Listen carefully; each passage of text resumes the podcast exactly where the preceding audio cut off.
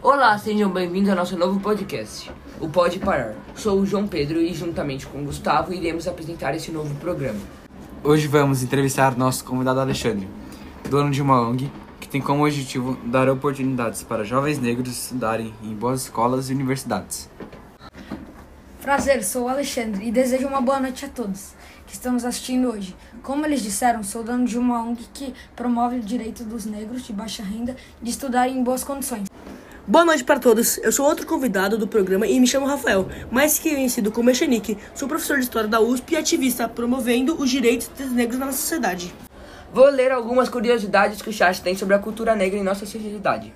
O Striker 123 perguntou vocês poderiam me dizer um pouco o que é o racismo estrutural e as consequências dele na nossa sociedade?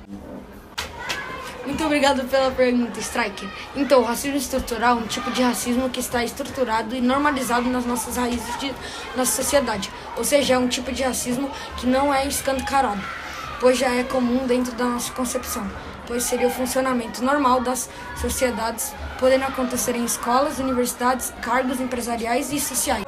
Agora vamos ler outra pergunta do chat. O Lemos72 fez a pergunta: O que é racismo cordial?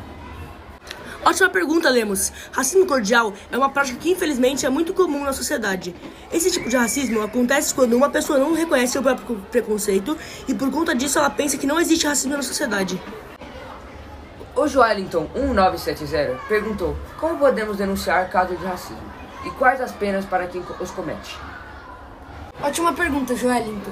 Então, uma maneira de denunciar é através dos sites Secretaria da Justiça e Cidadania, ou você pode discar o número do SOS Racismo, que é 0800 77 25 377.